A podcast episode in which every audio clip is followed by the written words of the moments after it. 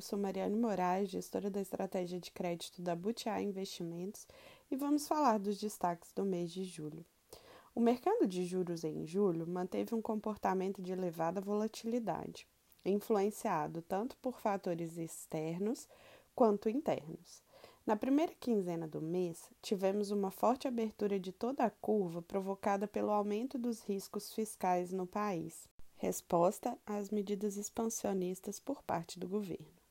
As proposições consideradas populistas evidenciam o propósito de aumentar a popularidade da atual gestão com foco nas eleições presidenciais. O governo aprovou medidas como a limitação do CMS, que resultou a redução do preço da gasolina, e transferências de renda que ultrapassam 30 bilhões para famílias até o final de 2022. Ao mesmo tempo, os dados de emprego e atividade norte-americano mostravam uma resiliência de atividade econômica que, somada à leitura de um CPI e discursos hawkish dos membros do Fed, exerceram pressão altista nas taxas de juros ao longo da curva, o que acabou influenciando também as taxas locais.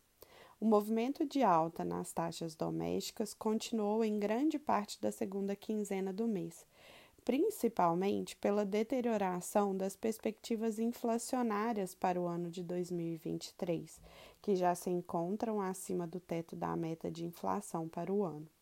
Porém, nos últimos dias deste mês, observamos novos dados que desenham o cenário de recessão norte-americana, principalmente após as revisões dos lucros do Walmart, sinalizando um aumento considerável dos níveis de estoque no país além da leitura da retração do PIB americano de 0,9%, analisado no segundo trimestre, exercendo forte pressão para a queda das taxas das treasuries, arrefecendo momentaneamente o movimento de dólar forte e achatando a curva de juros brasileira.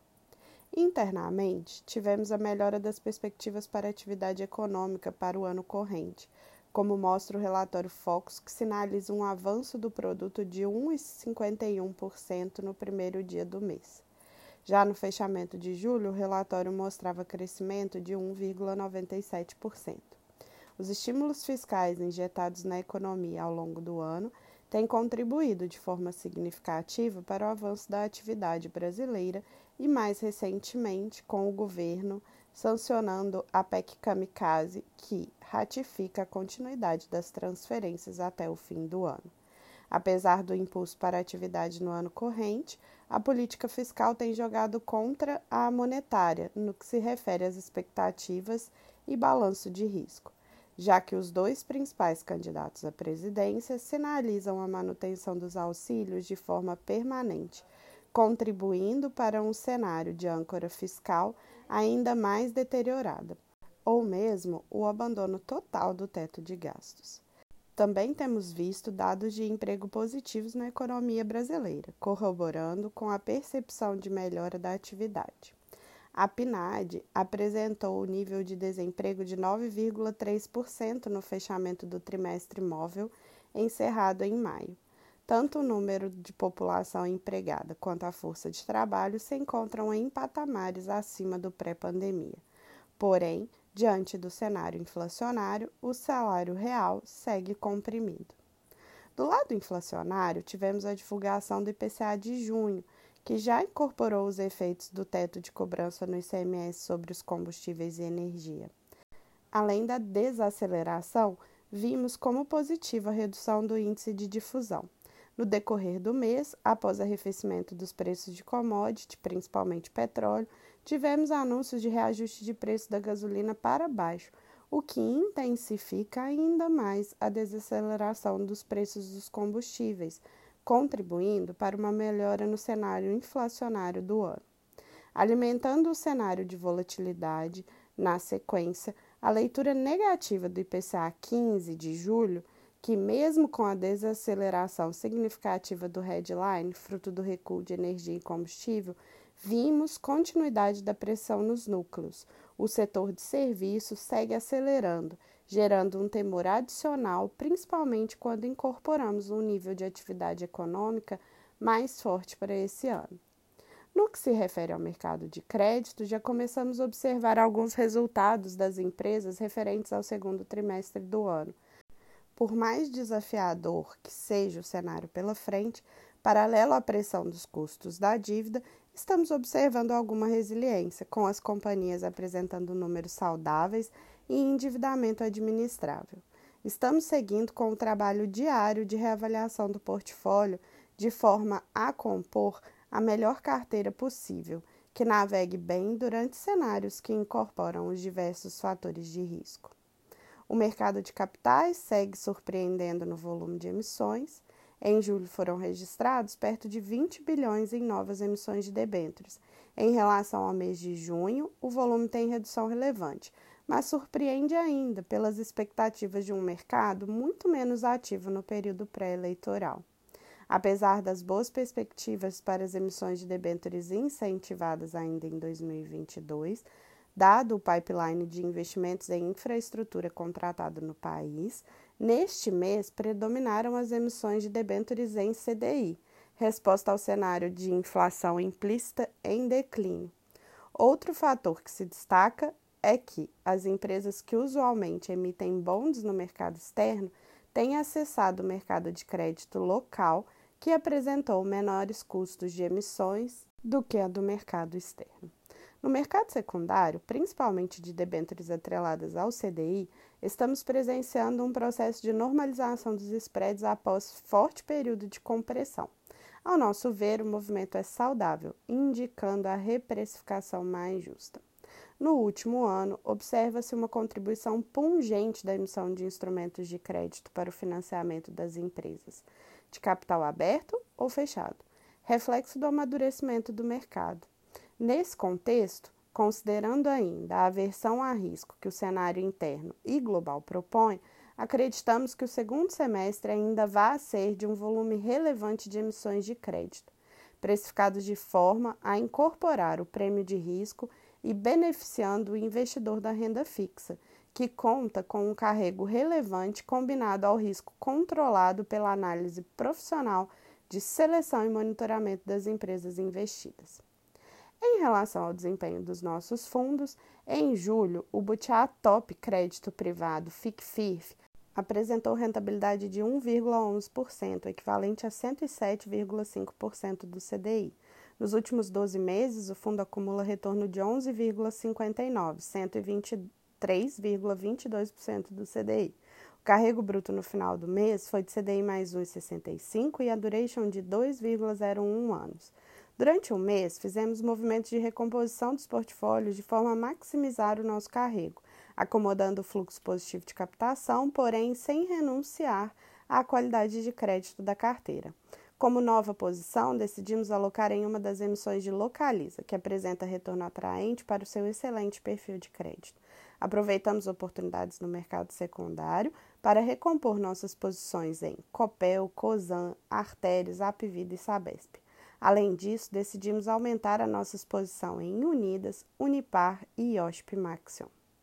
No mês de julho, o Butiá Plus FIRF Crédito Privado apresentou rentabilidade de 1,23%, equivalente a 119,13% do CDI. Nos últimos 12 meses, o fundo acumula retorno de 11,69%, 124,2% do CDI.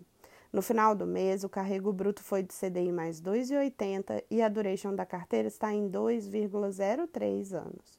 O Fundo Plus é nosso veículo moderado de risco apresenta-se como excelente alternativa para o investidor que está buscando uma rentabilidade adicional na renda fixa sem adicionar risco relevante ao seu portfólio. Nossa carteira tem defendido um excelente carrego e temos conseguido manter uma duration conservadoramente curta, atuando de forma ativa na rotação da carteira. Durante o mês, decidimos desinvestir de parte das debêntures que haviam apresentado forte fechamento nos últimos meses. Já se aproximavam da curva de rating e, com o cenário econômico desafiador, já não condiziam com as características do fundo. Esses papéis foram Copel Distribuição e LM Transportes, recompondo o portfólio com maiores exposições em algumas teses estruturadas, nas quais temos convicção sobre o risco e potencial retorno, pelo fechamento, além do carrego.